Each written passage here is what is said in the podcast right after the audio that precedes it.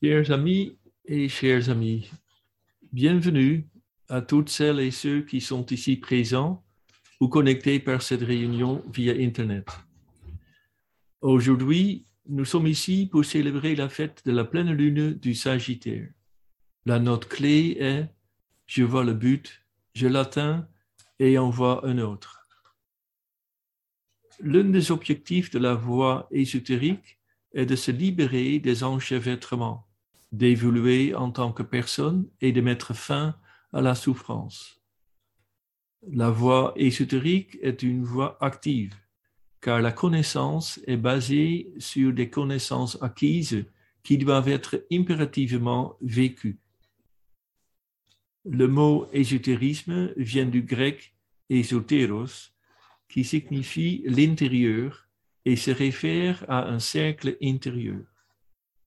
L'ésotérisme est donc un enseignement pour un cercle intérieur sur le sens le plus profond de la vie humaine et sur le lien entre le microcosme et le macrocosme. Il s'agit toujours d'un enseignement pour un petit nombre, pour ceux qui veulent s'élever au-dessus du monde de la polarité dans l'unité.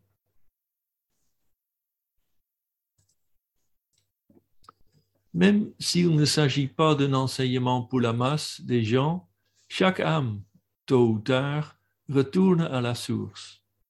Un objectif élémentaire du développement spirituel est la formation d'une conscience éveillée.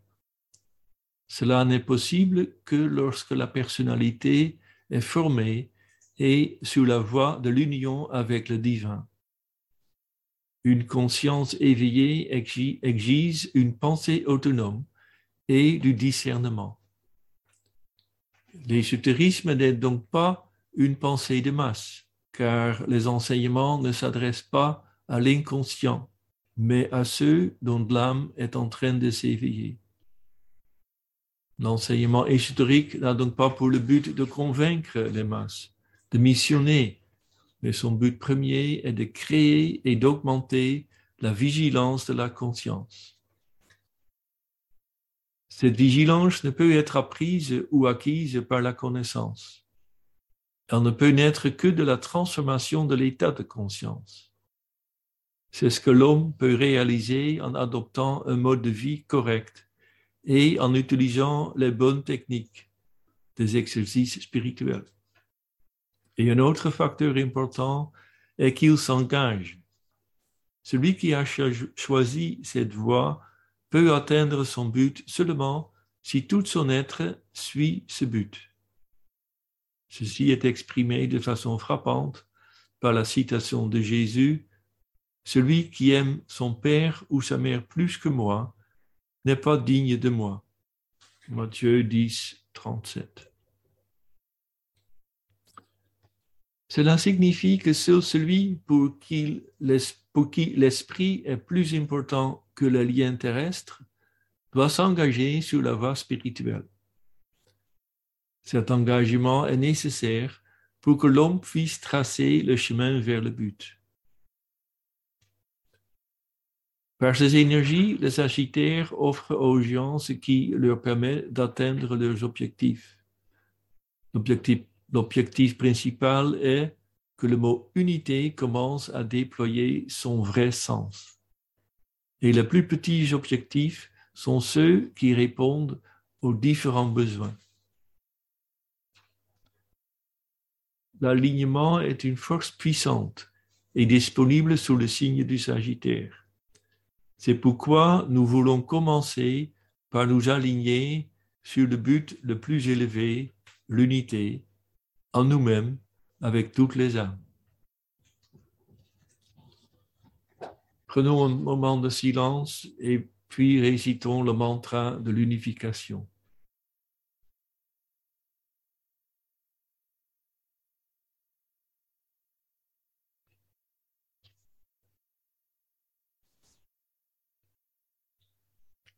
Mantra d'unification. Les fils des hommes sont un et je suis un avec eux. Je cherche à aimer, non à haïr. Je cherche à servir et non à exiger le service dû. Je cherche à guérir et non à blesser. Puisse la souffrance apporter sa juste récompense de lumière et d'amour. Puisse l'âme dominer la forme extérieure et la vie et toutes circonstances, et révéler l'amour qui demeure sous les événements du temps. Que la vision et l'intuition viennent, puisse le futur se révéler, puisse l'union intérieure triompher et la division extérieure cesser puisse l'amour prévaloir et tous les hommes aimer.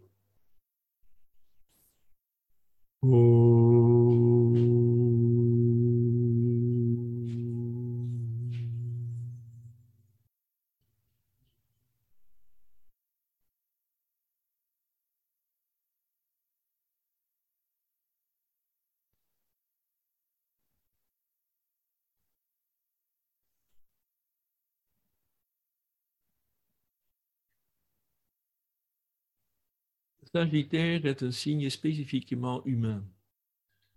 Sur le plan personnel, nous trouvons dans un sens constructif la générosité, l'optimisme, la joie de vivre, l'esprit de recherche, une pensée large dans, le, les contextes, dans le sens problématique, la surestimation personnelle, l'orgueil, le, le désintérêt pour beaucoup de gens et pour des questions de détail. Le Sagittaire est le neuvième signe du zodiaque. Sa planète est Jupiter et son élément est le feu. Comme son nom l'indique, Jupiter est la plus grande planète de notre système solaire. Cependant, contrairement à la Terre, à Mars et à Mercure, elle est principalement constituée de gaz, hydrogène et hélium, et ne possède donc pas de surface solide. Avec sa grande masse, elle joue un rôle important dans l'existence de l'humanité. Sans elle, les astéroïdes s'écraseraient probablement sur la Terre tous les cent mille ans et y détruiraient toute vie. En astrologie, Jupiter représente de manière appropriée la confiance dans la vie, la foi en son sens, les idiots et la valeur de l'homme. Une autre caractéristique de Jupiter est la capacité de voir l'ensemble du tableau et par là la réunification des séparés.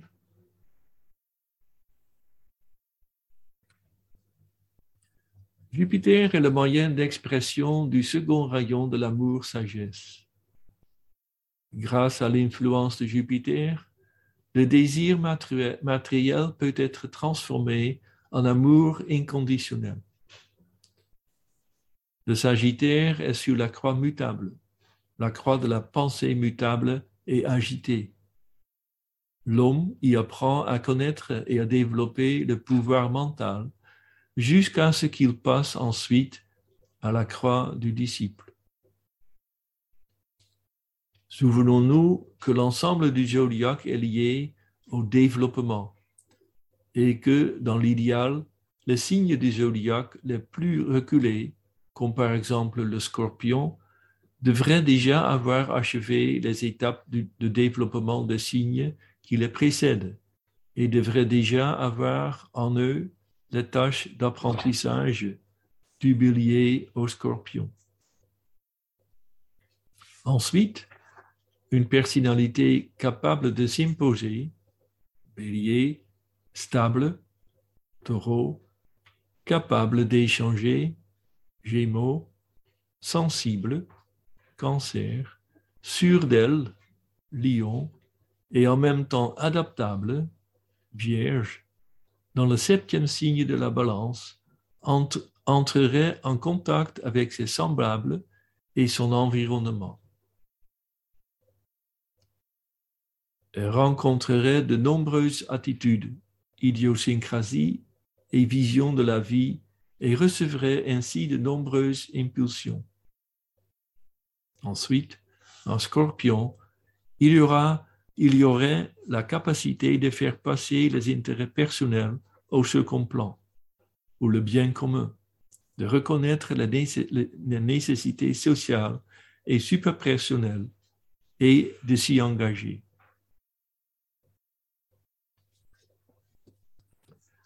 Tout cela apporterait dans l'expérience un grand élargissement des horizons et la reconnaissance de liens unitaires dans la diversité.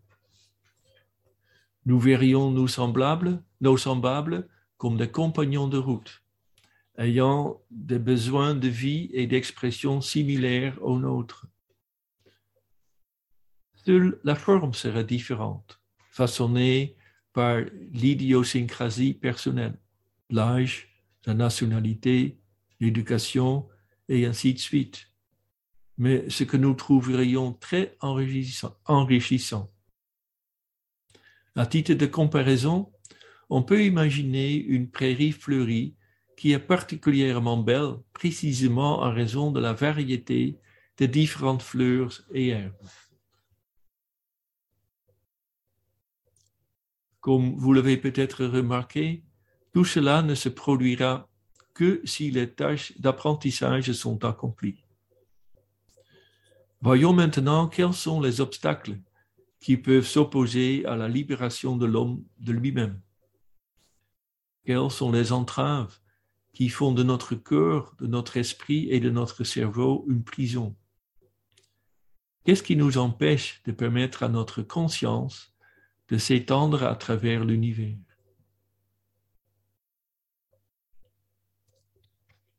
Passons d'abord à Hercule, le Fils de l'homme, et voyons quelle tâche il avait à accomplir devant la neuvième porte. Hercule est mentionné à maintes reprises dans nos réunions de pleine lune, et Alice Belly a même écrit un livre intitulé Les travaux d'Hercule, où les douze tâches d'Hercule sont décrites et interprétées. Hercule est un personnage de la mythologie grecque et était déjà vénéré dans l'Antiquité. Il est connu pour ses pouvoirs surnaturels et pour sa maîtrise de diverses techniques de combat, mais aussi pour ses accès de colère. Ceux-ci lui ont apporté non seulement du chagrin, mais aussi du travail. Comme il avait tué à la fois sa femme et ses enfants dans la folie, il a dû se mettre au service du roi Ce n'est que de cette manière, selon l'oracle de Delphes, qu'il pourrait annuler sa culpabilité. Et ce roi a confronté le héros fort à des tâches presque insolubles. C'est de là que vient l'expression tâche herculéenne, parce que, d'une manière ou d'une autre, Hercule a réussi à accomplir toutes les tâches non seulement avec sa force, mais aussi avec sa tête. Écoutons la tâche qu'Hercule a dû accomplir devant la neuvième porte, selon la version de l'auteur allemand Gustav Schwab, dans son livre Mythe de l'Antiquité. Je cite Éristée a chargé Hercule de chasser les stymphalides, il s'agit d'énormes oiseaux de proie aussi grands que des grues, avec des ailes, des becs et des griffes en fer. Ils vivaient autour du, lac Stymphal, en Arcadie, et avaient le pouvoir de servir de leurs plumes comme des flèches et de percer même les armures d'airain avec leurs becs. Ils faisaient ainsi de grands ravages dans les environs parmi les hommes et le bétail. Hercule, habité à la randonnée, arriva après un court trajet au lac, qui était densément ombragé par un grand bois. Une immense volée de ces oiseaux venait de se réfugier dans ce bois. Hercule se tenait là, perplexe, en voyant l'immense foule et ne savait pas comment il allait devenir le maître de tant d'ennemis. Soudain, il sentit un léger coup sur son épaule.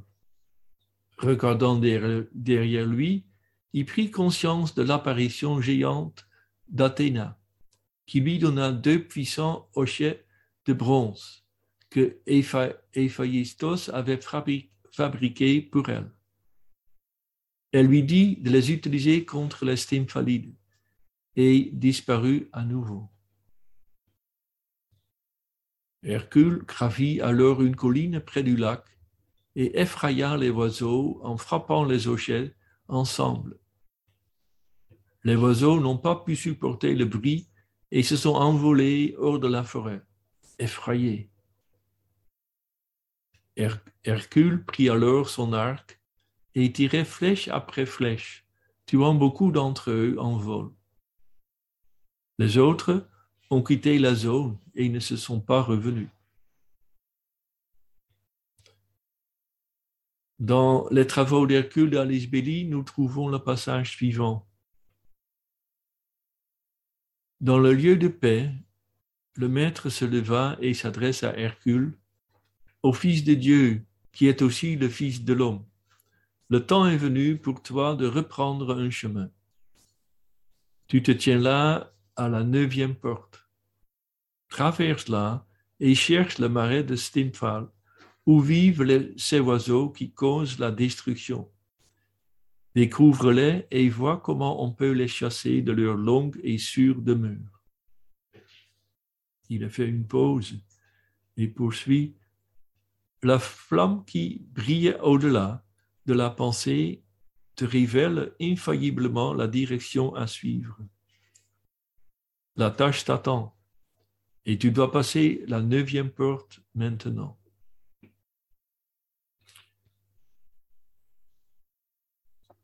Hercule a essayé de nombreuses façons de résoudre le problème.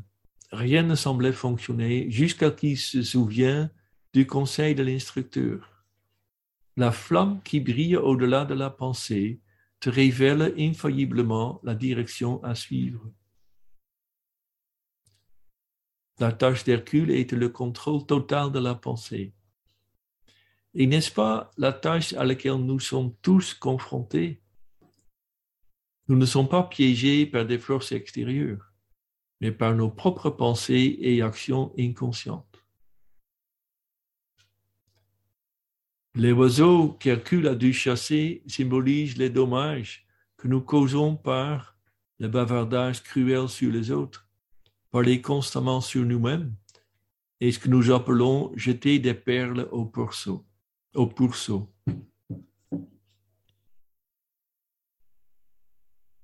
Dans les trois cas, nous sommes préoccupés par nos pensées. Elles nous entourent comme un nuage et nous voulons transmettre ce nuage de pensée à d'autres en permanence, dans le domaine privé comme dans le domaine public. Dans le livre Un traité sur la magie blanche, nous trouvons une précieuse collection de règles qui peuvent nous guider vers une pensée correcte. Règle 1. Observe le monde de la pensée et sépare le faux du vrai. Règle 5. Concentre les principes de la pensée et sois maître de ton monde mental. Règle 11. Surveille de près les portes de la pensée. Place une sentinelle devant le désir rejette toute peur, toute haine, toute cupidité, vise haute et loin.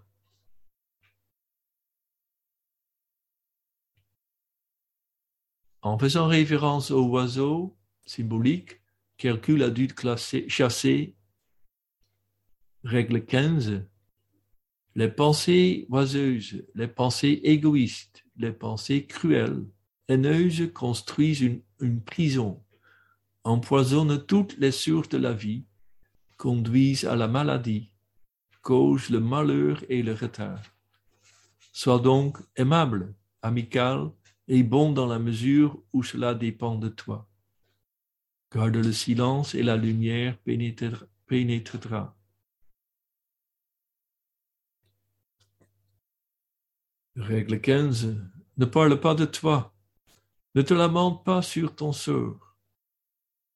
Les pensées tournées vers toi et ton humble sœur ne laissent pas la voix intérieure de ta propre âme atteindre ton oreille. Parle de l'âme, entre dans le plan.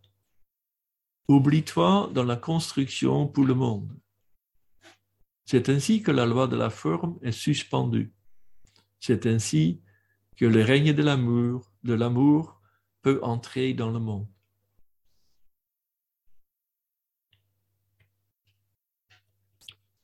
Hercule, selon la légende, reçut, d'Athéna deux cymbales, qu'il utilisa pour chasser les oiseaux faisant un bruit assourdissant. Il devait faire à partir du plan de la pensée et en même temps se laisser aller au-delà de la pensée. Il a pu le faire parce qu'en scorpion, il s'était libéré de l'illusion de la pensée et a ainsi pu voir le but, c'est-à-dire le science qui vient lorsque les pensées inconscientes cessent et que l'être pur devient possible. Les cymbales sont également utilisés aujourd'hui. Le son brillant et pénétrant des cymbales offre clarté et vigilance. Leur vibration ouvre la pièce et la purifie ainsi que l'aura. Ces cymbales sont de petits bassins métalliques en laiton ou en bronze. Ils conviennent parfaitement à la méditation, au yoga, à la relaxation, au rituel, au travail sonore et à la purification énergétique de l'aura et des pièces. Leur son clair et pénétrant offre clarté et vigilance car la, vibration agit principalement au niveau de la tête et peut même synchroniser les hémisphères du cerveau. Chaque paire de cymbales a un son unique et très particulier. Le son est riche en tons supérieurs. Nous utilisons ce son pour nous aligner sur le silence dans lequel nous voulons nous plonger, ou pour terminer une phase de méditation, pour ramener les méditants de leur hauteur mentale ou de leurs pensées dégressives qui ont eu lieu pendant la méditation. Le silence intérieur n'est vraiment pas facile à atteindre. L'homme a tendance à s'accrocher à ce qu'il connaît, à ce qu'il aime, à ce que à quoi il est habitué, même à ses pensées, ses sentiments et ses actions, même s'ils sont nuisibles. Le guidage conscient des pensées doit être fait par lui-même. Nous pouvons observer que ce guidage est souvent repris par d'autres à des fins bonnes ou mauvaises. L'un des problèmes est donc la somnolence de l'homme, qui fait qu'il n'assume souvent pas la responsabilité de ses pensées, de ses sentiments et de ses actions. Il se laisse souvent porter et influencer par des facteurs externes, des événements et des nouvelles. En Sagittaire, nous avons la possibilité de faire notre objectif de l'utilisation intelligente de tous nos pouvoirs et de toutes nos énergies, et de devenir ainsi des serviteurs planétaires, d'utiliser tout notre amour et toute notre sagesse pour le bien commun. L'intellect du méditant devient alors sensible à une expérience mentale supérieure à la perception intuitive. Il voit alors ce qui doit être fait. Les intuitions occasionnelles deviennent au fil du temps une lumière permanente qui illumine, alors l'esprit. Mais avant d'en arriver là, un autre objectif doit être atteint. Surmonter la peur et la panique injustifiée Selon le tibétain, la peur naît de l'ignorance et est considérablement amplifiée par les pouvoirs de l'esprit, par le souvenir des souffrances et des maux passés et par la prévision des souffrances futures. Elle est amplifiée par les formes pensées qui se sont formées à partir de nos propres peurs morbides. Si nous prêtons attention à ces formes pensées, elles prennent le contrôle et nous sommes dominés par notre peur. La peur est, comme nous l'avons observé pendant la crise sanitaire de ces deux dernières années, l'énergie astrale dominante et elle est très répandue. Nos sentiments, y compris nos sentiments de peur, découlent de nos pensées cette relation entre notre pensée et nos sentiments était déjà connue d'Épictète, un philosophe grec. Il y a 2000 ans, il a déjà, déjà il disait, ce ne sont pas les choses qui nous inquiètent, mais notre vision des choses. Ainsi, la solution se trouve en nous-mêmes. Pour sortir de cette ignorance et de cette inconscience, le Sagittaire offre la possibilité d'orienter la conscience vers un but particulier. La direction consciente permet de relier l'âme et l'action de la personnalité. Le but est, dans le meilleur des cas, l'expulsion de ce qui est nuisible la gestion consciente de nos énergies vitales, qu'il s'agisse de pensée, de sentiments ou d'action, exige un sens de responsabilité vis-à-vis de tout l'ensemble. Diriger, orienter et guider sont des caractéristiques de l'homme illuminé. D'abord en ce qui concerne lui-même, puis en ce qui concerne son environnement mais cela ne signifie pas qu'il s'élève d'une manière ou d'une autre et qu'il essaye d'impressionner d'autres personnes avec sa vérité.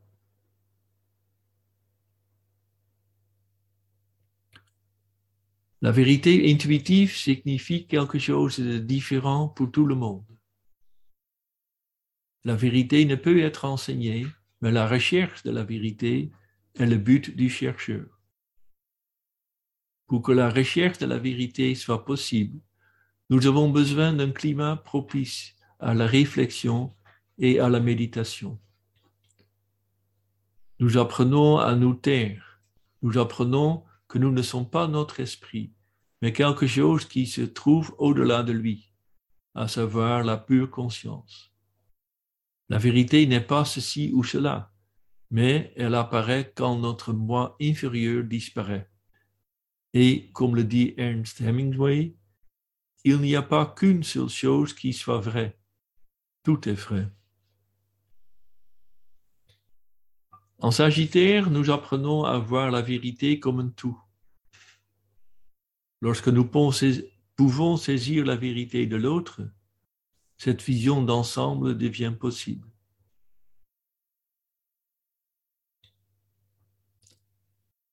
Le symbole du Sagittaire est d'archer sur un cheval blanc.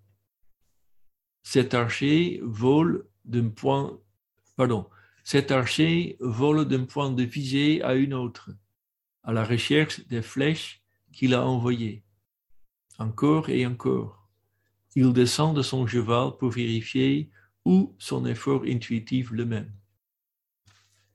Et après avoir atteint chaque objectif, il veut s'orienter vers un nouvel objectif, plus élevé.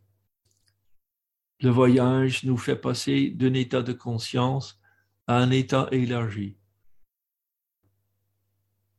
Nous passons ainsi de l'instinct, conscience de masse, à l'intellect, conscience individuelle, puis à l'intuition, conscience de l'âme au premier stade, et à l'illumination, conscience de l'âme au stade ultérieur, à l'inspiration, conscience de groupe, et enfin à l'identification avec la conscience divine. Nous approchons de Noël. Puissions-nous trouver le temps, dans le calme de notre cœur, de nous aligner sur l'objectif de l'unité.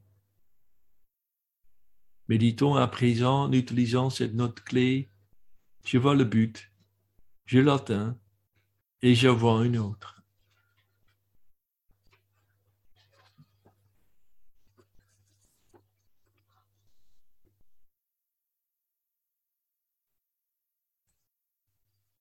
Méditation de l'approche de la hiérarchie lors de la pleine lune. Note clé. Celui qui regarde la lumière et demeure dans son rayonnement est aveugle aux événements du monde des hommes. Il avance sur la voie lumineuse vers le grand centre de l'absorption. Mais celui qui ressent le désir ardent de prendre ce chemin aimant tout de même son frère sur la route d'ombre, se retourne sur le socle de lumière et prend l'autre chemin.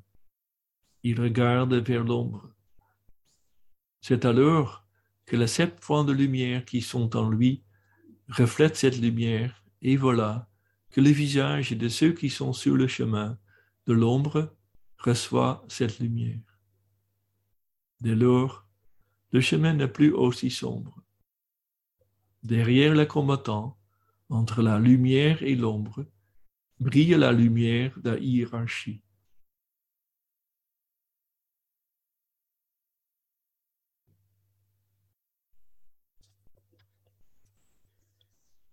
Méditation, laissez pénétrer la lumière.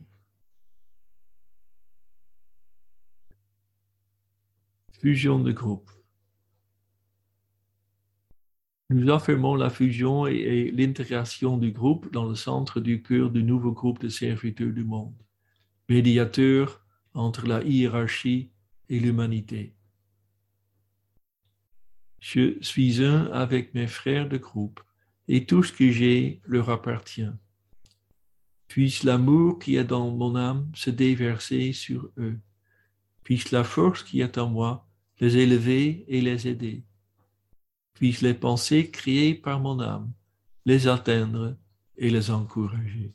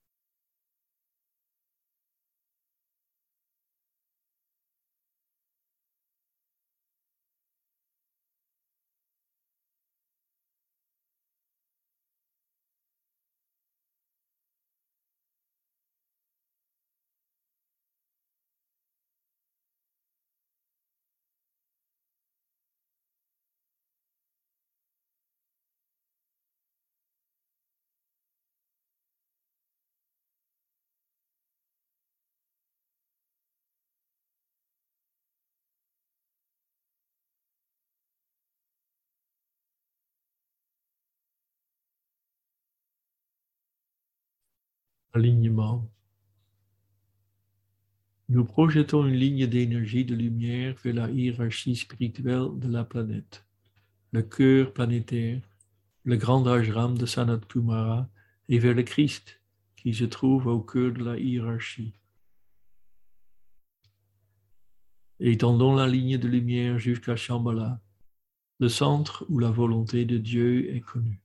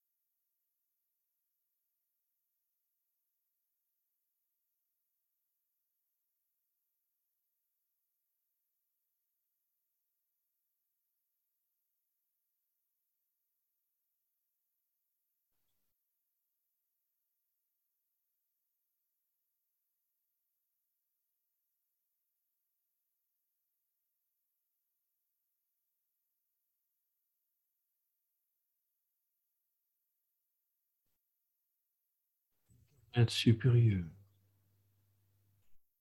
Maintenant le mental contemplatif ouvert aux énergies extraplanétaires affluent de Shambhala et radiant à travers la hiérarchie. Utilisant l'imagination créatrice, visualisons les trois centres planétaires, Shambhala, la hiérarchie et l'humanité, venir graduellement en alignement et en interaction.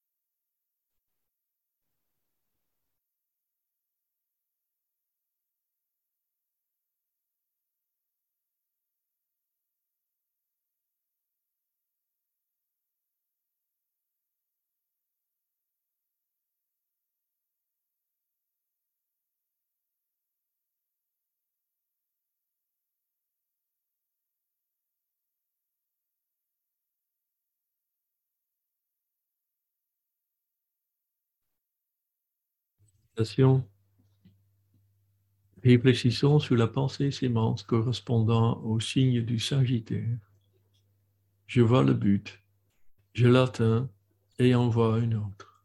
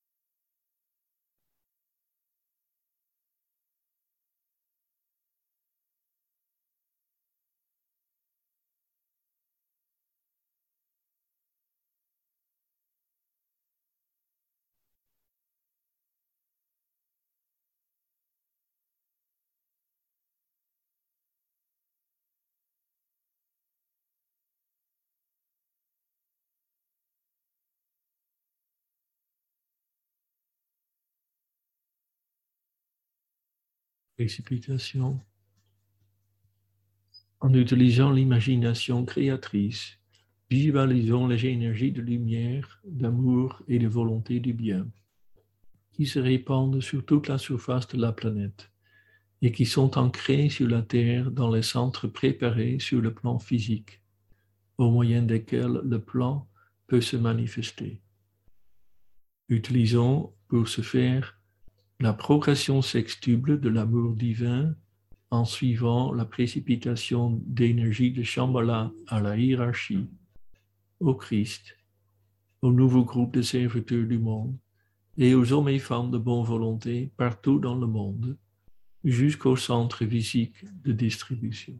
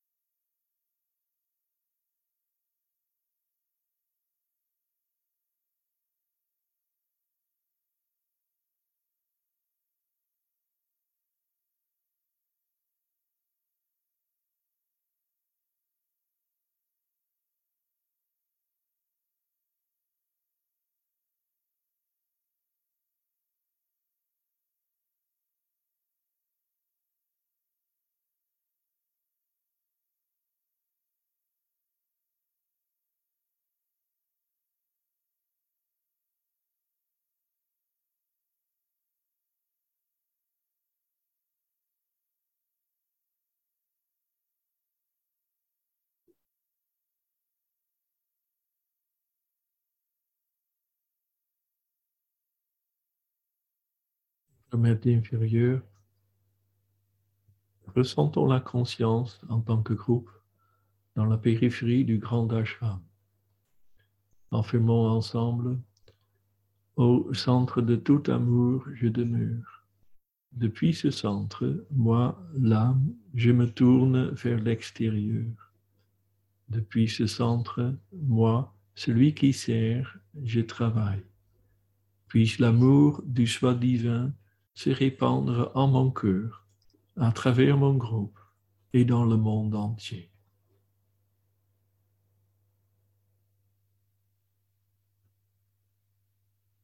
Visualisons l'influx spirituel affluent, libéré depuis Shambhala à travers la hiérarchie et pénétrant l'humanité par le canal préparé.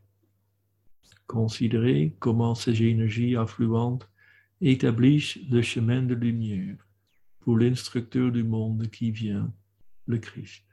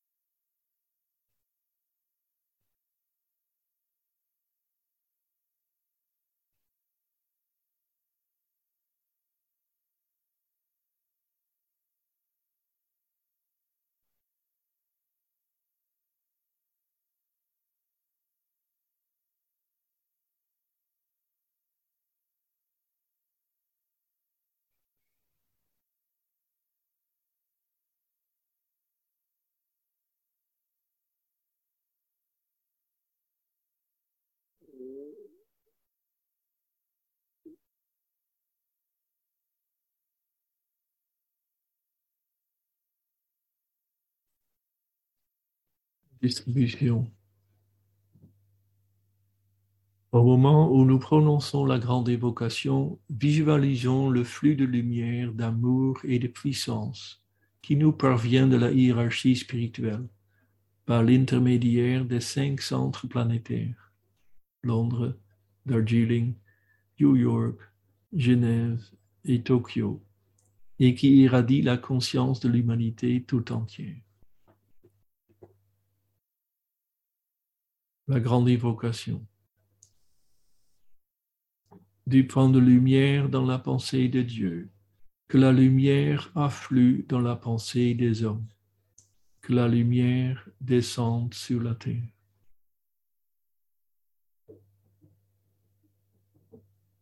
Du point d'amour dans le cœur de Dieu, que l'amour afflue dans le cœur des hommes, puisse le Christ revenir sur terre.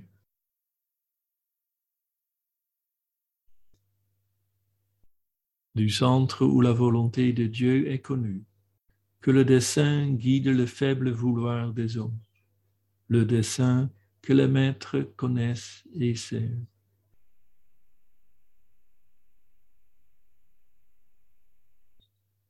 Du centre que nous appelons la race des hommes, que le plan d'amour et de lumière s'épanouisse, et puisse-t-il sceller la porte de la demeure du mal que lumière, amour et puissance restaurent le plan sur la terre.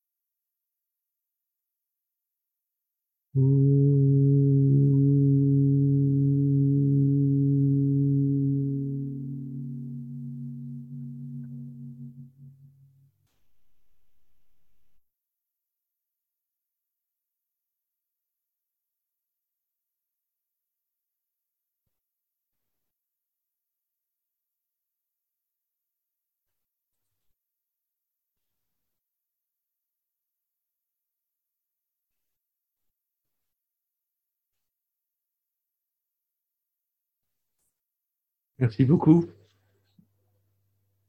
J'ai le plaisir de vous annoncer la prochaine réunion, déjà l'année prochaine, la pleine lune du Capricorne, que nous fêterons le lundi 17 janvier à 18h30, ici au Lucis Trust et évidemment par Zoom.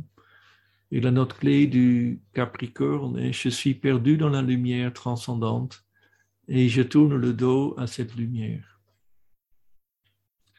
Pour ceux parmi nous qui parlent anglais, je vous invite à assister à un webinaire demain à 16 heures temps euh, de Genève ou temps de Paris avec le titre Awakening to the Angels. Et je vais conclure avec le souhait de vous souhaiter tout, tout de bon pour le fête de cette fin d'année et surtout une bonne santé et espérant qu'on peut se rencontrer de nouveau l'année prochaine. Merci beaucoup.